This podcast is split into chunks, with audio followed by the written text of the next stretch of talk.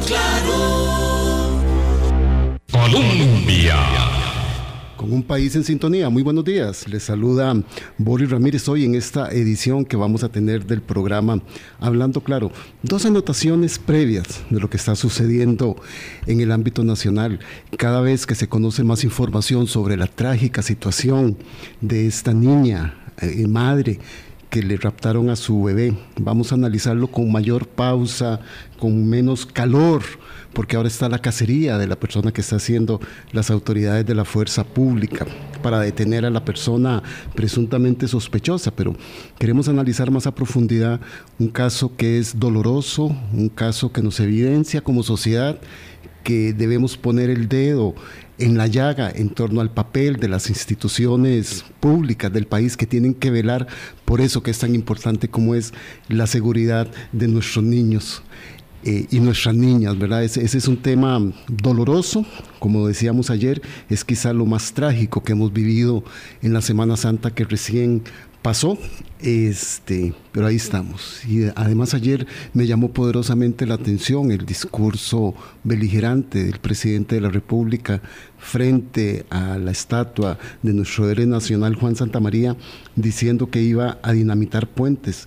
Eh, a dos semanas de la conformación del nuevo directorio legislativo, a dos semanas de que sepamos cómo se va a seguir conformando la agenda legislativa, son temas que también estaremos analizando en estos días. Pero hoy vamos a tratar un tema, ya nos han regañado en las redes sociales. Yo le decía a nuestros invitados, don Héctor Magui, gerente de la operadora de pensiones de la Caja Costarricense del Seguro Social, y a don Hermes Alvarado, gerente de BN Vital, que la primera vez que a mí alguien me advirtió que revisara mi estado de cuenta del ROB, yo dije, como habrán dicho muchos de ustedes y muchas de ustedes, fue mi alma fue mi alma, tal vez es una palabra más bonita de lo que realmente estaba pensando la gente. Y yo dije, qué raro, ¿qué es lo que está pasando? Eh, me molesté en ese primer momento. Dije yo, es demasiada la cifra que veo ahí anotada como una pérdida. Pero entonces eso lo obliga a uno a tener que estudiar, a tener que preguntar, a tener que analizar qué es lo que está pasando. Y le comentaba a don Héctor, que llegó temprano aquí a la, radio, que una vez viendo un programa de televisión, alguien dijo, y ustedes se han preguntado todas las veces que han recibido rendimientos, cómo es que los han recibido, y que su capital no está siendo afectado, porque tenemos que entender que el sistema del régimen obligatorio de pensiones, que conocemos todos popularmente como el ROP, tiene un 70% de rentabilidades y un 30% es lo que uno le ha aportado más o menos. Y hoy vamos a conversar, ¿verdad? En tema, en forma didáctica, poder entender qué es lo que ha pasado, cómo se está manejando la situación, qué se puede esperar la gente, qué es lo que no debemos hacer y qué sí es lo que debemos hacer. Informarnos, preguntar y no dejarnos confundir en esa marea de información falsa, mucha, que circula ahora por las nuevas condiciones de las plataformas sociales, información tendenciosa, información que confunde e información que puede hacerle tomar malas decisiones. Don Héctor Magui, gerente de la operadora de pensiones de la Caja del Seguro Social. Don Héctor, buenos, días, muchas gracias por acompañarnos. Gracias por invitarnos, don Con todo gusto. Y don Hermes Alvarado, que es el gerente de BN Vital. Don Hermes, buenos días y muchas gracias por acompañarnos. Buenos días y aquí venimos a, eh, parafraseándolo de una forma didáctica, eh, explicar la, situación, ¿verdad? Ok, entonces empezamos por eso, ¿verdad? La gente, hace 22 años que se aprobó la ley de protección al trabajador, se creó este sistema del régimen eh, obligatorio de pensiones, conformada por dos componentes, el ROP y el, el el FCL que se llama fondo de capitalización el Fondo de Capitalización Laboral. Y desde entonces se establecieron las reglas. Hemos ido acumulando un capital aportado en una parte por el trabajador, que es un 1%, y un 3,25% del patrono. O sea, que en términos generales, lo que hemos aportado nosotros de nuestra plata está ahí bien preservada. ¿Es así, don Héctor? Así es, don Boris. Eh, en realidad lo que hemos visto en los estados de cuenta eh, que hemos recibido todas las operadoras, nosotros también somos trabajadores, eh, hemos visto una serie de rendimientos negativos que si bien es cierto, son números grandes porque ya hay 20 años de acumulación, la realidad de eso es que es... Durante los últimos 20 años las operadoras han rentado alrededor de un 15 a, 16% eh, anualmente para todos los afiliados. Eso ha representado hoy alrededor de un 70% del saldo de cada cuenta de cada trabajador solo en rendimientos.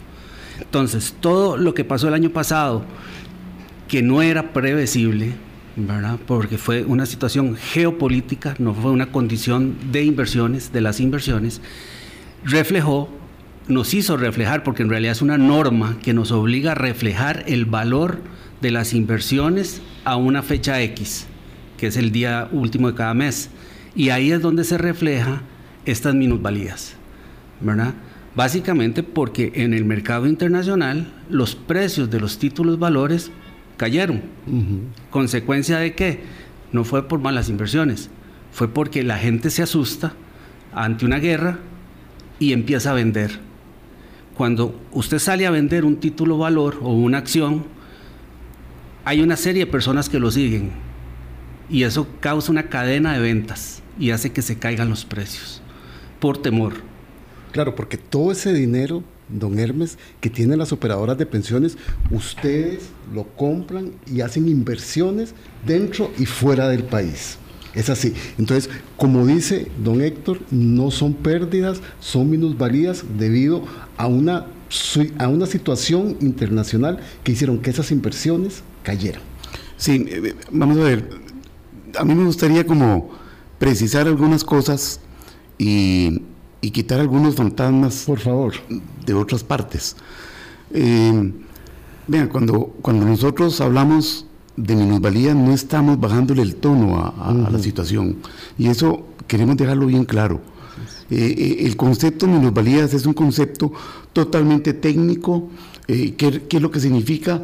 Significa que nos obligan a hacer un registro contable de si, suponiendo, vendemos esos títulos hoy, bueno, ganaríamos o perderíamos. Pero es suponiendo, no es que los vamos a vender. Eso es lo que se llama valoración a precios de mercado. Y eh, lo otro que quiero ah, eh, ampliar tal vez de lo que señalaba don Héctor es que estuvimos en presencia, y esto no es exagerado decirlo, yo, yo soy el primero en estar convencido de que es así, estuvimos en presencia, como nunca antes en 120 años, de la tormenta perfecta financiera y económica. Hago nada más una cadena de, factores que incidieron.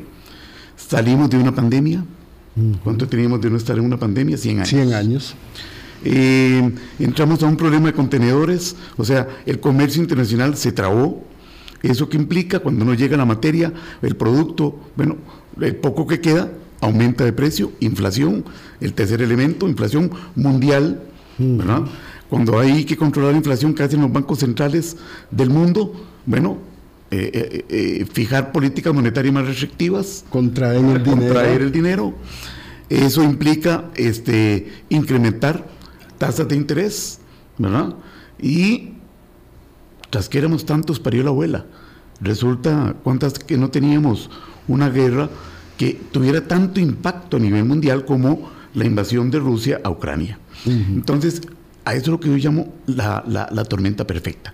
Todo esto confabuló para que después de un año extraordinario en rendimientos, como fue el año 2021, donde el promedio de rendimientos eh, en Costa Rica fue del 18%, cayéramos a procesos de, eh, registros contables negativos, podemos llamarlos pérdidas contables negativas, eh, perdón, pérdidas registrales o contables o minusvalías, como quieren llamarlo, pero que no son pérdidas reales eso es lo que hay que dejar bien claro. Y es que además, don Hermes, como usted bien apunta, nosotros como usuarios de todo este tipo de, instrumentos, no somos educados en eso. No vemos la historicidad de lo que ha sido la acumulación de nuestro ROP. Y como usted bien apunta, este, se dieron condiciones externas e internas que no es que se hicieron malas inversiones, don Héctor. No es que nadie se ha robado la plata de nadie es que las condiciones del mercado hicieron que esos rendimientos bajaran. Claro, eh, tal vez don Boris, ahí lo importante es que la gente comprenda eh, o darle a entender más bien a la gente que en realidad lo que está viendo en su estado de cuenta no es la venta de los instrumentos que respaldan su capital, sino más bien es el valor, como lo explicó don Hermes, diario de lo que, del, del valor de las inversiones si las fuéramos a vender. Pero en realidad todas las inversiones que generaron en el 2021 los rendimientos del 18% son las mismas que generaron las minusvalías durante el 2022. La diferencia no fueron las inversiones, fueron los, las situaciones mundiales que afectaron los precios. Entonces a nosotros como operadoras, por transparencia, porque eso en realidad lleva a una transparencia, la norma nos exige reflejar cuánto vale al día de hoy el portafolio de inversiones. Al final eso se ve en los rendimientos de cada afiliado en su estado de cuenta. Pero es un registro contable que si hoy lo vamos a revisar con los estados de cuenta de este mes, probablemente ya veamos una recuperación. Porque se van a recuperar, porque es valor de, las inversiones, no las inversiones como tal son las que están malas. Aquí, aquí nos hacen una, una pregunta. Esto que están diciendo ustedes significa que la baja de X cantidad de dinero en el ROP que ha tenido cada persona no, no lo ha perdido. O sea, que si me pensiono el próximo mes, la cuota mensual, mensual no se basará en el monto de la pérdida o esta minusvalía registrada en el estado de cuenta. Vamos a ver, hay un detalle importante. Estamos ya en un proceso de recuperación, pero franco y sostenido. Desde septiembre a esta fecha llevamos tres trimestres este, cerrando en positivo. Eh, pero aún no hemos cerrado la brecha de lo que eh, implicó las minusvalías totales del 2022. Todavía falta un poco más. ¿Cuándo se vamos a, recuperarla eh, totalmente? En el segundo semestre. Entonces, ¿qué sucede? Si yo me pensiono y pongo mi ejemplo, yo puedo pensionarme en cualquier momento a partir del día de mañana. Yo cumplo las condiciones para pensionarme. Si yo me pensiono, eh, si voy a ver reflejado en el primer cálculo del primer año del monto de mi pensión, una baja. Una baja. Pero cuando venga dentro de un año, porque las, los montos de pensión, el ROP, se, se revisan anualmente, ya va a reflejarse las plusvalías que se van a estar generando, bueno, no, que ya se están generando y, que eso le va a permitir gozar de una pensión superior dentro de un año. Sí. Aquí es importante, ¿verdad, este, don Héctor, establecer lo siguiente. Las operadoras lo que hacen es custodiar estos fondos e invertirlos. Más o menos un 60% de esas inversiones se hacen a lo interno y un 30% se hacen a lo externo cuando estábamos cuando explicaba don Hermes las condiciones de esta tormenta perfecta que han dado esta situación, muchas de esas la gente puede decir es que eso pasó fuera del país. No, pero es que esas implicaciones también se vieron dentro del país. Así es. En ese, en esa, en ese porcentaje tan alto de inversiones que tienen las operadoras acá en el mercado interno. Claro, eh, las inversiones eh, internas o locales no estuvieron eh, fuera del, del impacto de la tormenta perfecta que menciona don Hermes, ¿verdad? Porque aquí también en Costa Rica, eh, al empezar a subir las tasas de interés internacionales, el Banco Central también tiene que subir las tasas de interés para frenar la inflación. Eh, nosotros situación que persiste, ¿verdad? Que persiste y no la estamos sintiendo tan fuerte, básicamente porque el comportamiento del tipo de cambio. Es decir, como el dólar se ha fortalecido, nos salen más baratas las compras hoy en día teóricamente, digo teóricamente porque es lento el impacto, si uno va con, los mismos mil colones, o pongámosle 100 mil mejor, eh, al supermercado para las compras del mes, ¿verdad? Debería poder comprar más en estos tiempos que compró hace un año, porque la inflación era más alta. Teóricamente los precios de los artículos son más altos. No se ve tan rápido el, el decrecimiento de los precios, pero en el precio de la gasolina sí se ve. Eso sí es más rápido. En países como Estados Unidos es directo a la yugular, ¿verdad? Eh, sube hoy, hoy mismo está reflejado en las bombas eh, que expenden gasolina. En Costa Rica tiene una fórmula de 15, 20 días, creo, por ahí anda.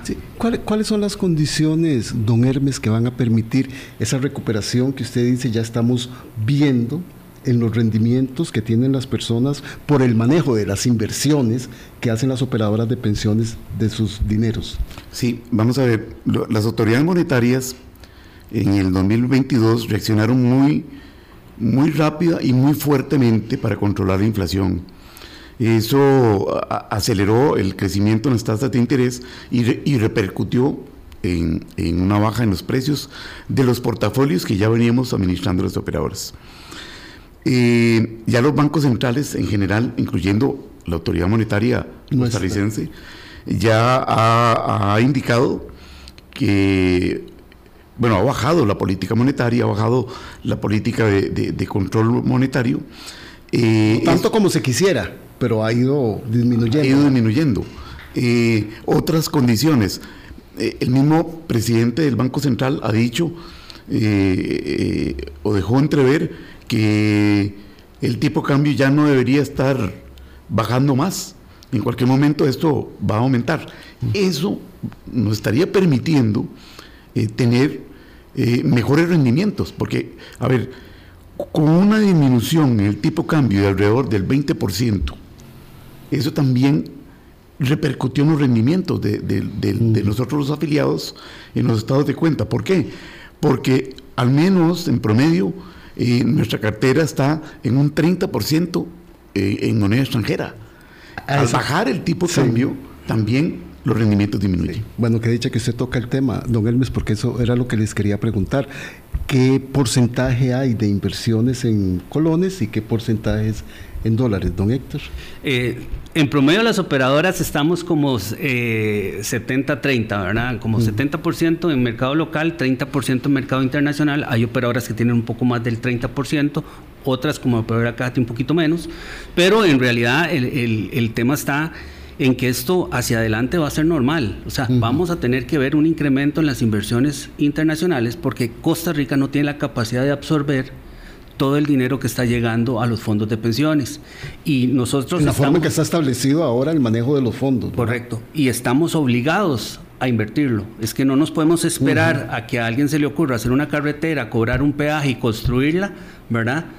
Para nosotros poder invertir. Si ustedes no pueden tener ahí la plata guardadita. No, no podemos estar en efectivo, no, podemos estar en cash. Y eso es una seguridad para nuestros afiliados. ¿Por qué? Porque al tener que ir a invertir, vamos y compramos un título valor, evidentemente es electrónico, que lo custodia un banco de primer orden, un banco custodio que es ajeno a la operadora y que tiene que conciliar diariamente con la contabilidad de las operadoras, de los fondos que administran las operadoras, para ser exacto. ¿verdad? Entonces, hay un tercero que está custodiando las inversiones, que no es la operadora. La operadora solo la gestiona. Entonces, aquí es importante recapitular, don Hermes no se han hecho malas inversiones, han sido el contexto internacional que tiene implicaciones en lo interno, lo que han afectado en este momento los rendimientos. Como usted bien apuntaba, ya empezamos a escuchar que el, dólar seguiría teniendo este comportamiento a la baja durante este semestre. Más o menos ya va a ir ahí recuperándose un poco en la apreciación de nuestra moneda. Hemos escuchado también las buenas noticias de que las calificadoras internacionales ya nos están dando mejores calificaciones, lo que incide también en las inversiones tanto a lo interno como a lo externo. Por lo menos esas señales las estamos teniendo. ¿Qué otras, don Hermes? Vamos a ver. Eh, en 120 años, esta ha sido la tercera crisis más grande en términos de duración y magnitud solo superada por la gran eh, depresión del año 28-29, eh, por la crisis del año 70 de, petrolera, esta es la tercera. Entonces, uno tiene como punto de referencia o comparación qué sucedió en esas dos. En promedio, las, crisis han salido entre en 18 a 24 meses. Ya nosotros estamos saliendo del año y medio. Entonces, eh, es de esperar que eh, veamos no, una lucecita al final del túnel, no, ya estamos dentro del túnel y ya vemos una gran luz. Atravesando. Lo estamos atravesando. Eh, vemos que hay recuperación en, materia de económica, vemos recuperación en, el tipo de cambio previsto para el segundo semestre. Eh, vemos que las tasas de interés ya eh, tienen un techo. Pareciera que comienzan, ya comenzó a bajar. Ya han el tenido dos, dos disminuciones pequeñas, pero ya las han tenido. Sí, pero, pero en la subasta del, Sí. del- que, del principal emisor costarricense, que es el Ministerio de Hacienda, ya se nota una tendencia a la baja. Al, al- al marcarse ese precio de, de los principales títulos que se negocian en el mercado costarricense, eso va a provocar también entonces paulatinas ganancias de capital.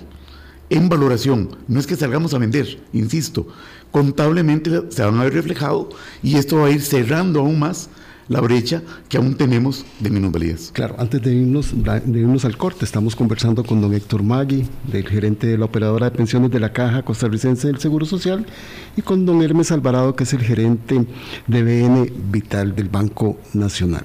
Este, decía don Hermes que estamos atravesando el túnel. En ese túnel uno sigue viendo circunstancias internacionales complejas que puedan seguir manteniendo el conflicto entre Rusia y Ucrania.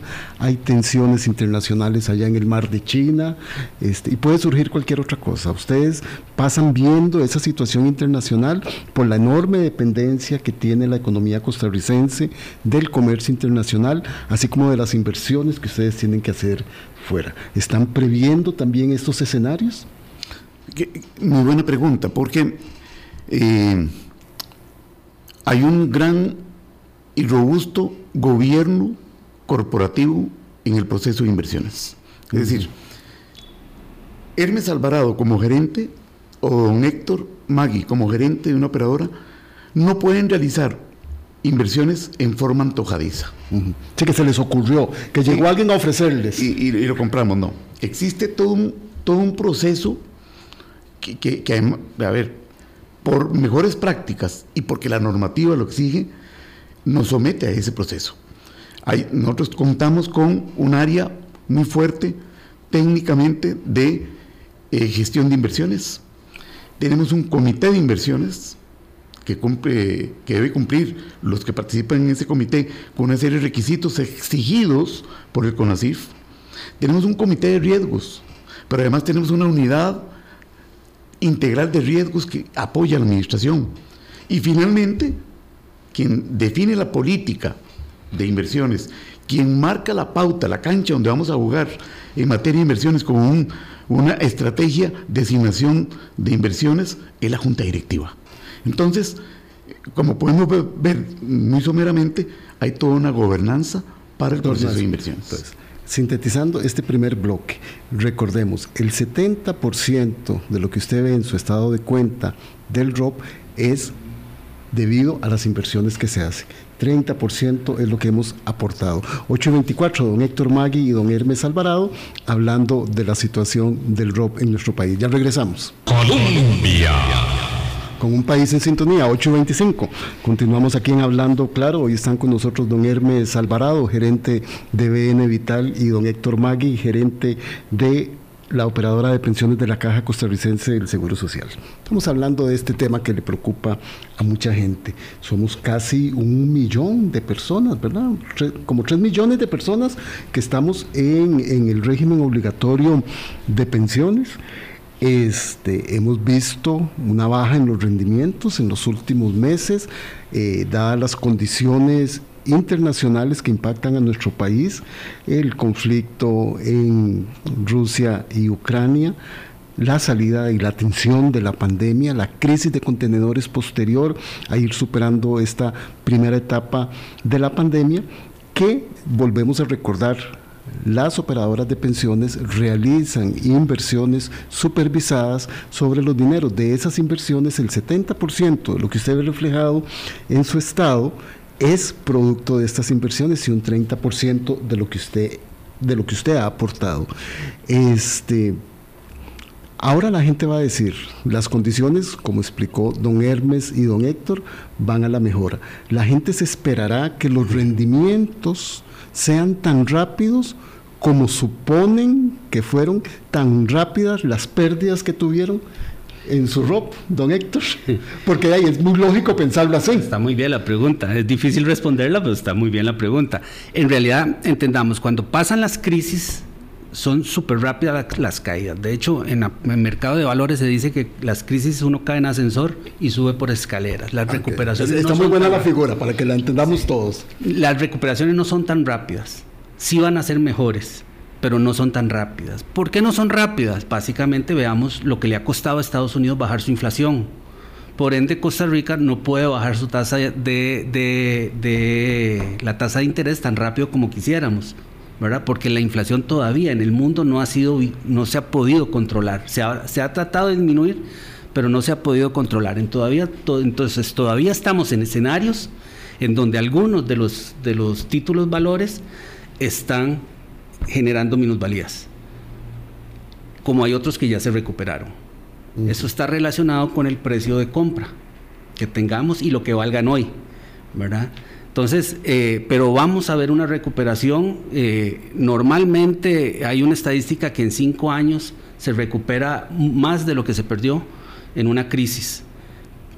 Lo, en el 2008 pasó, la del 74 que, que menciona don Hermes del petróleo, ¿verdad? En todas se recuperó por encima de lo que se perdió. Todos tenemos que tener paciencia. Pues sí, eh, a mí me preguntan eh, las personas, con toda la razón, ¿qué, qué, tengo que hacer? Exacto. Y yo digo lo que uno hace cuando hay un terremoto, es mantener la calma, es la primera eh, eh, recomendación que uno hace, mantenga la calma. Y si usted no, no requiere estrictamente el dinero, no lo toque, no lo retire, no lo traslade operadora. Porque en el momento en que usted tome esa decisión, sí va a materializar las pérdidas que antes eran contables, ahora se convertirían en reales, porque usted, la operadora donde usted se está saliendo, lo tiene que liquidar, y al liquidar, lo liquida con, el, valor de hoy. Así es. Exacto. Ah, hay un refrán persa muy hermoso que dice que la paciencia es un árbol de raíz amarga, pero de fruto dulce. Entonces tenemos que ir teniendo esto. ¿Qué es como estas advertencias que estaba haciendo don Hermes, ¿Qué es lo que no hay que hacer en este momento, don Héctor? ¿Qué es lo que no tenemos que hacer las personas en este momento con nuestro régimen obligatorio de pensiones?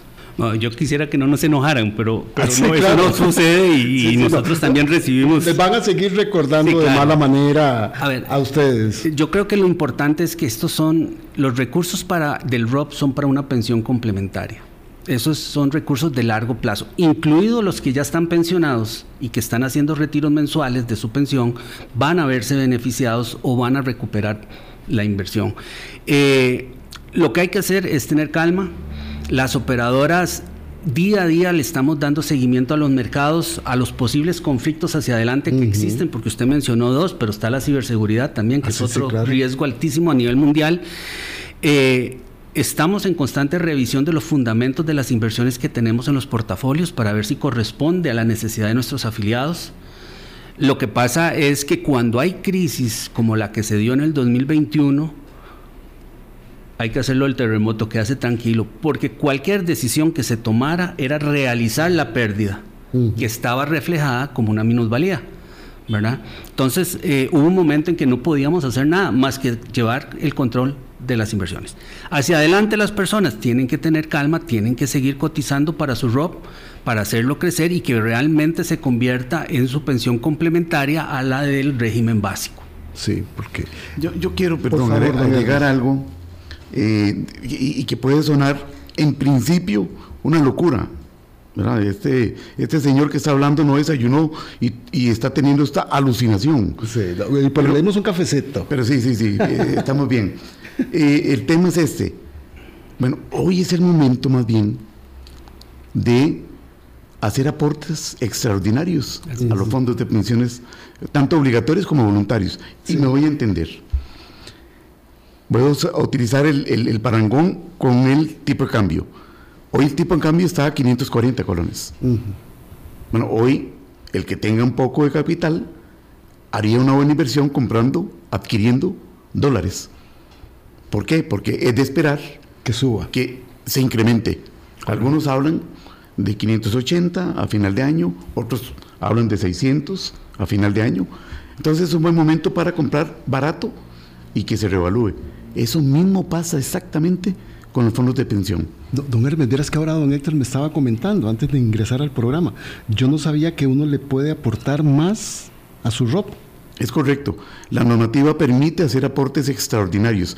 Hay gente muy disciplinada, don Boris, por ejemplo, que hace lo siguiente. Eh, en los retiros masivos del Fondo de Capitalización Laboral, lo retiran. Y se los pero, pasan al ROP. Pero lo pasan al ROP.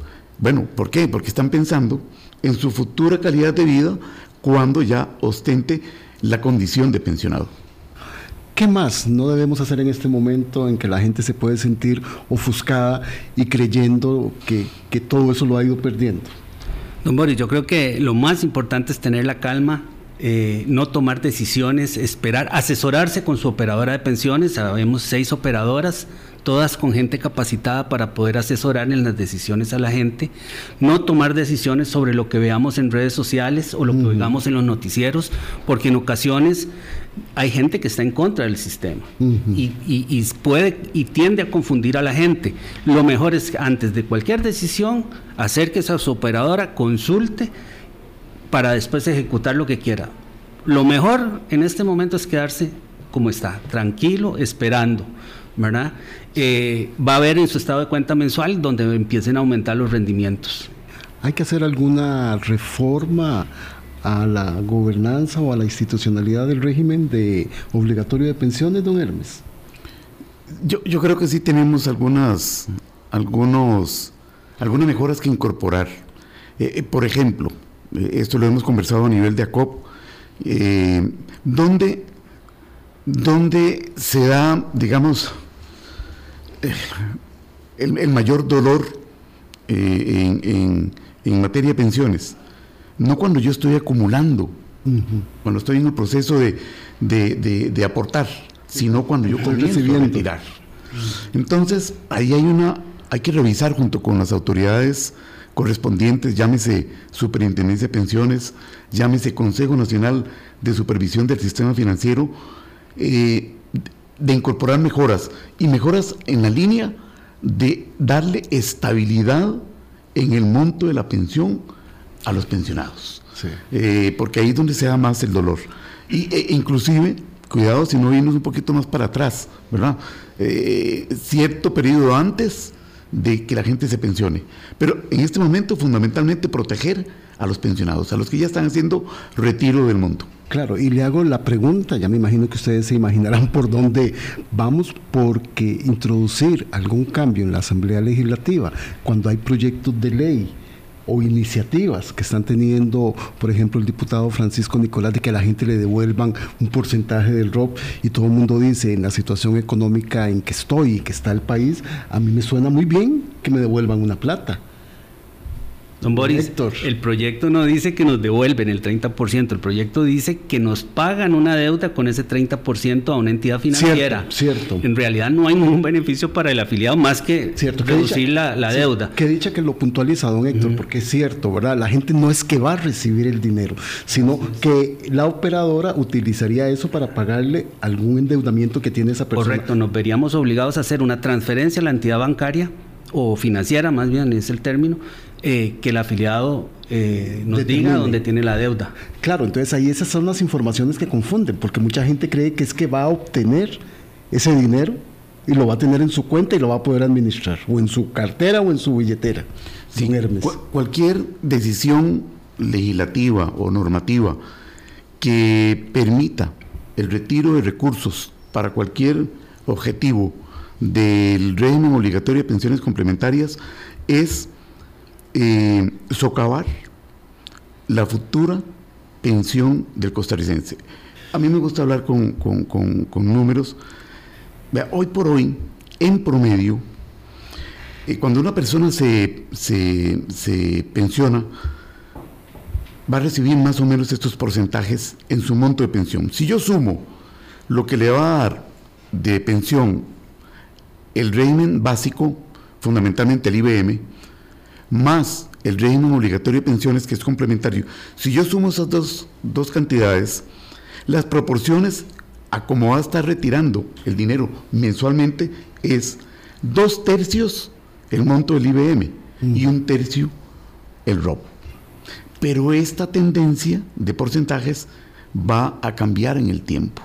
Es muy probable que en los próximos, mm, hablemos de 12, 15 años, que es donde se alcanza la madurez de este régimen, apenas vamos por los dos tercios de, de, de, 35, llevamos 22. ¿Ok? Entonces, cuando se alcance la madurez, esas proporciones van a variar.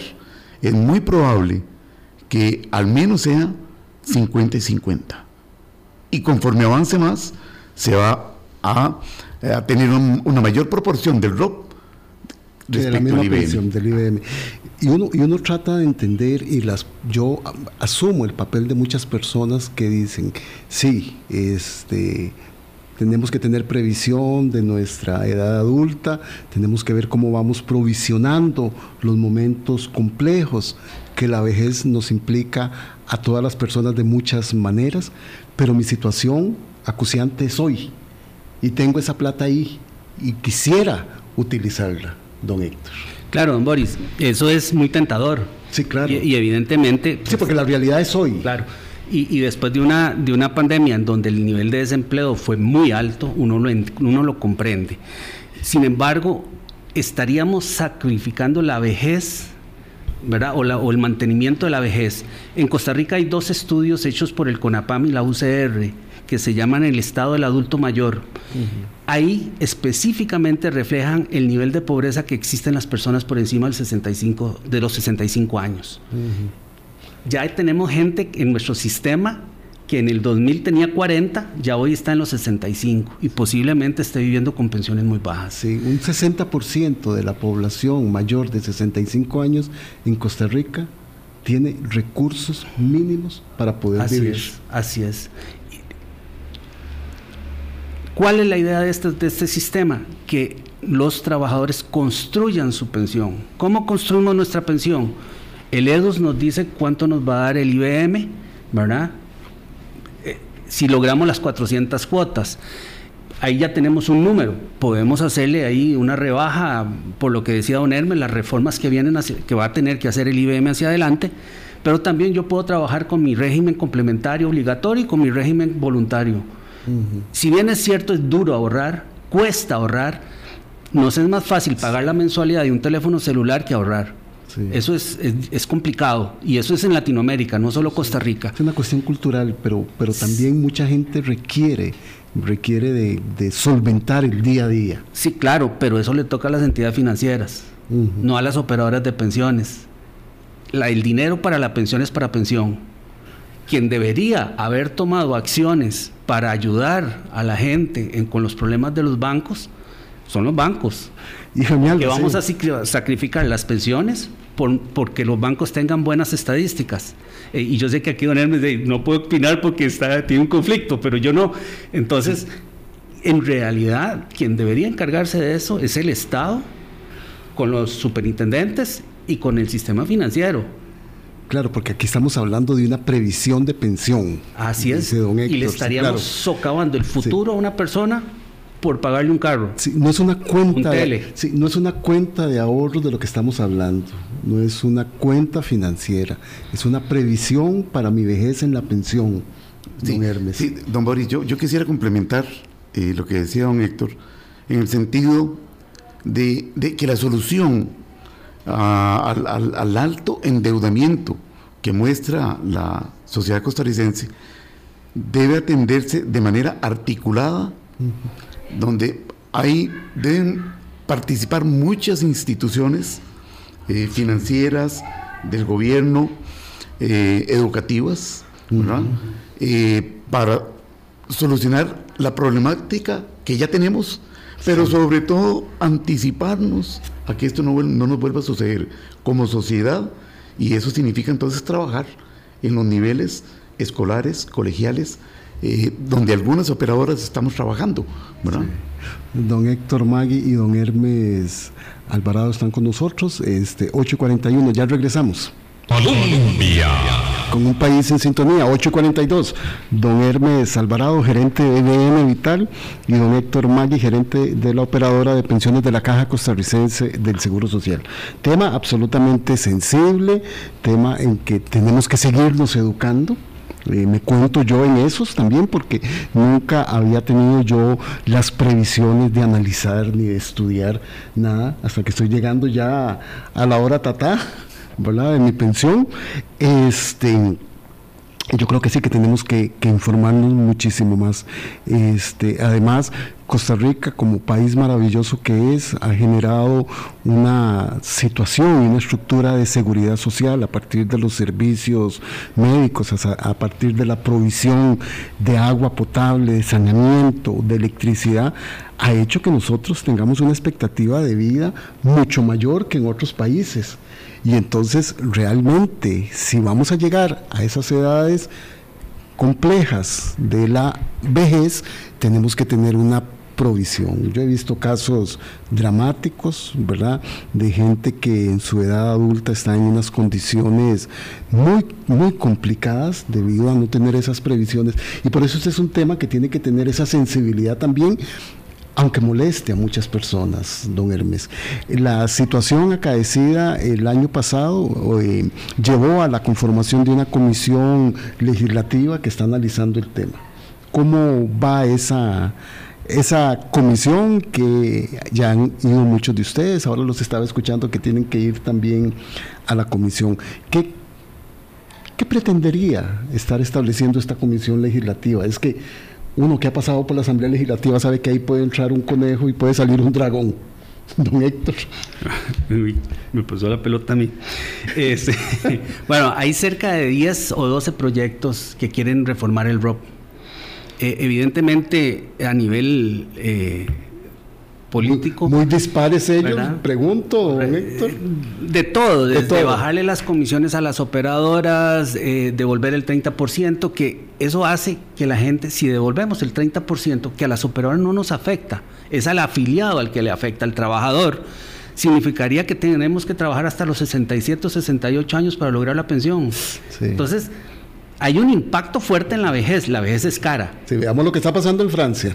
correcto. Veamos lo que ah, está pasando en Francia en el tema de pensiones. Y, veamos que la vejez es cara, ¿verdad? En Costa Rica vivimos hasta los 84, 85 años y hay gente muriendo a los 103 y, un poquito más. Eh, hay un señor ahí, me acuerdo, Chepito, que creo pasó esa edad.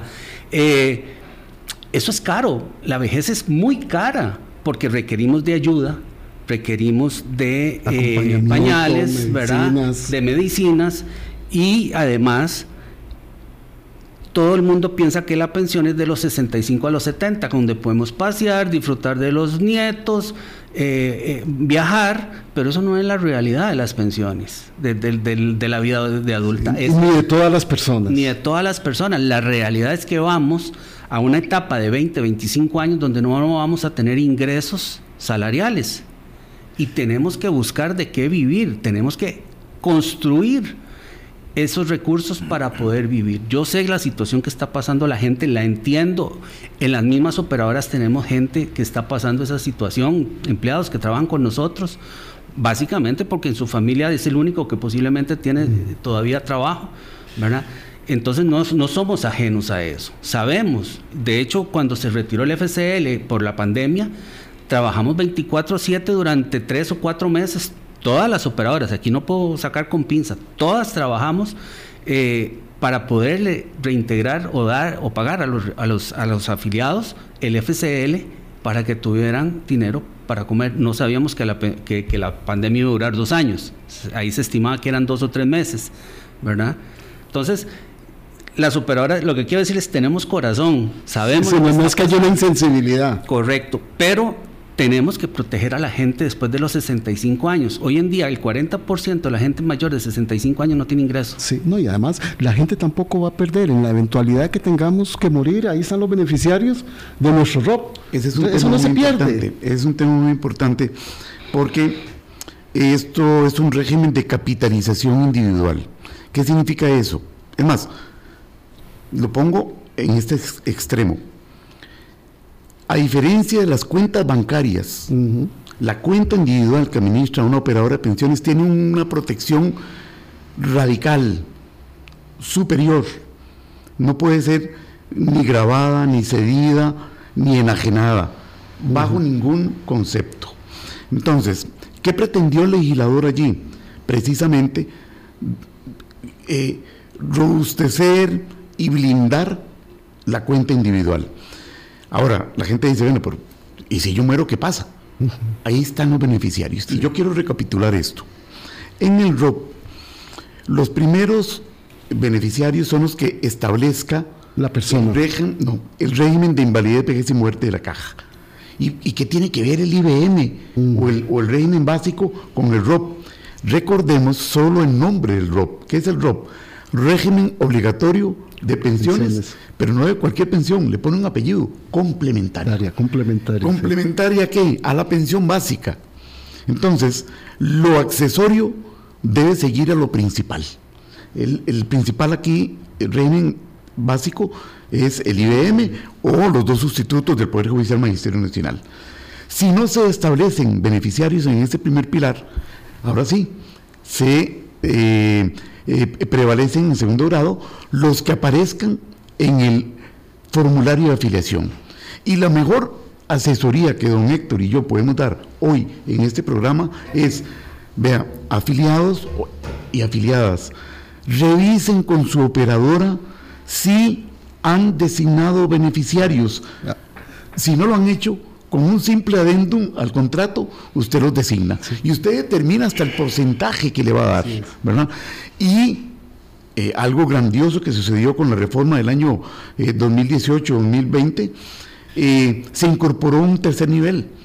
Bueno, si no hay designación de beneficiarios en el IBM, no designó beneficiarios en, la, en, la- en el formulario de afiliación, usted se apersona a un juzgado de trabajo y allí el juez determina quién ¿Quiénes es el. Sí. Y todo en forma gratuita, no tiene Mm. que eh, eh, incu- incurrir en, en costos. Sí, me, me parece muy importante esto, don Héctor y don Hermes, ¿verdad? Porque si la gente dice, "Ey, todos podemos, todos vivimos y todos vamos a morir. Entonces hay una protección para eso. Uno lo que tiene que estar haciendo es yendo a revisar quiénes son sus beneficiarios, estar actualizando la información, estar estudiando. Don Hermes, quería preguntarle, ¿qué, qué avisora usted que pueda salir de la comisión legislativa que está eh, estudiando e investigando el, el régimen obligatorio de pensiones complementarias?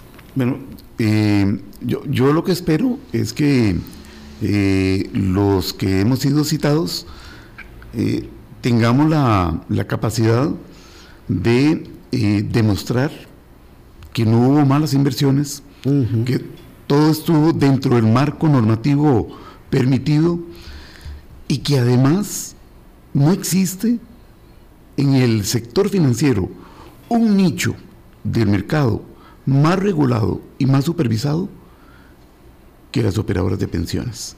Entonces, uno esperaría que eh, logremos eh, comunicar que lo sucedido se debió únicamente a un tema de mercado. Sí, a un tema de mercado y que no es como siempre decimos, esto está pasando solo en Costa Rica. Así esto es. está pasando en otros regímenes de pensiones. Hay países que tienen situaciones muy convulsas con respecto del tema de sus pensiones. Hay personas en otros países que han perdido toda posibilidad de tener un recurso de pensión, don Héctor. Sí, y eso sí. también a veces no lo, no lo tomamos en cuenta. Correcto. Eh, definitivamente, eh, producto de esta crisis, hay países donde definitivamente la gente perdió su sistema de pensiones. Eh, no eran de capitalización individual los que se perdieron, sino eran eh, de reparto, eh, básicamente porque pierden su valor completo, ¿verdad? Y la gente les exige el retiro vía legal, bueno, perdón, capitalización individual también en, en- en Perú, eh, por los Sí. retiros y en Chile que, que han habido retiros. Eh, entonces se empieza a perder la protección de la gente hacia la edad madura, ¿verdad? Entonces eh, hay que tener cuidado. Yo quisiera que la Asamblea Legislativa no tome decisiones en calientes ante una crisis, porque es cuando se pueden tomar las peores decisiones. Al igual que con las inversiones, cuando hay crisis hay que quedarse tranquilito. Creo que a nivel de jurisdicción o, a- o de legislación deberíamos quedarnos queditos, analizar qué pasó. Ya en países tienen fondos de pensión donde están analizando cómo transferir ese riesgo que hubo en el 2021 a una aseguradora o a otro tipo. Todavía no ha salido un modelo específico, pero ya hay países Ya, ya se está estudiando pensando eso. en eso. Sí, claro, porque hay que proteger al, al afiliado. y nosotros tenemos también, perdón, nosotros también tenemos oportunidades de mejora con, la, con los reguladores, como decía don Hermes, para mejorar el sistema, para que nuestros pensionados no tengan esa volatilidad. Y eso es lo que nos tocará trabajar hacia adelante, pero no a través de situaciones legislativas, sino más bien eh, a nivel de regulación. Sí, sí, hay que, hay que seguirle el pulso a esa comisión, ¿verdad? Por, por lo que allí pudiese suceder. Y, y, y, y sé que es un tema complicado, es un tema sensible, es un tema que atiende a las necesidades urgentes que muchas personas y familias están experimentando en este momento y no, no puede ser uno este, darle la espalda a una situación como esas, pero qué importante, ¿verdad? Una mayor comunicación, una mayor explicación, un mejor comportamiento que tengamos todos, don Hermes, pensando en nuestra vejez, y lo reitero, y si no llegamos a la vejez, esas previsiones, esos dineros quedarán en poder de las personas que hemos beneficiado para eso. Es correcto, tenemos un gran reto, añado lo que decía don Héctor, un reto educativo, un reto de más información eh, y, que esto pues vaya eh, permitiendo una, un mayor nivel de culturización en materia de pensiones. Sí, don, don Héctor Magui, que es el gerente de la operadora de pensiones de la Caja Costarricense del Seguro Social, y don Hermes Alvarado, el gerente de BN Vital, nos han acompañado hoy. Es un tema que tenemos que seguir tratando, tenemos que seguir culturizando, tenemos que seguir educando a las personas bajo esa previsión, ¿verdad?, de que tenemos que ir tomando hoy las decisiones de lo que va a ser nuestra vejez, acompañar a las personas que también están en nuestro entorno, eh, estar revisando los estados de cuenta, estar viendo todo lo que ganamos antes y cómo vamos a ir recuperando a partir de las condiciones que van mejorando.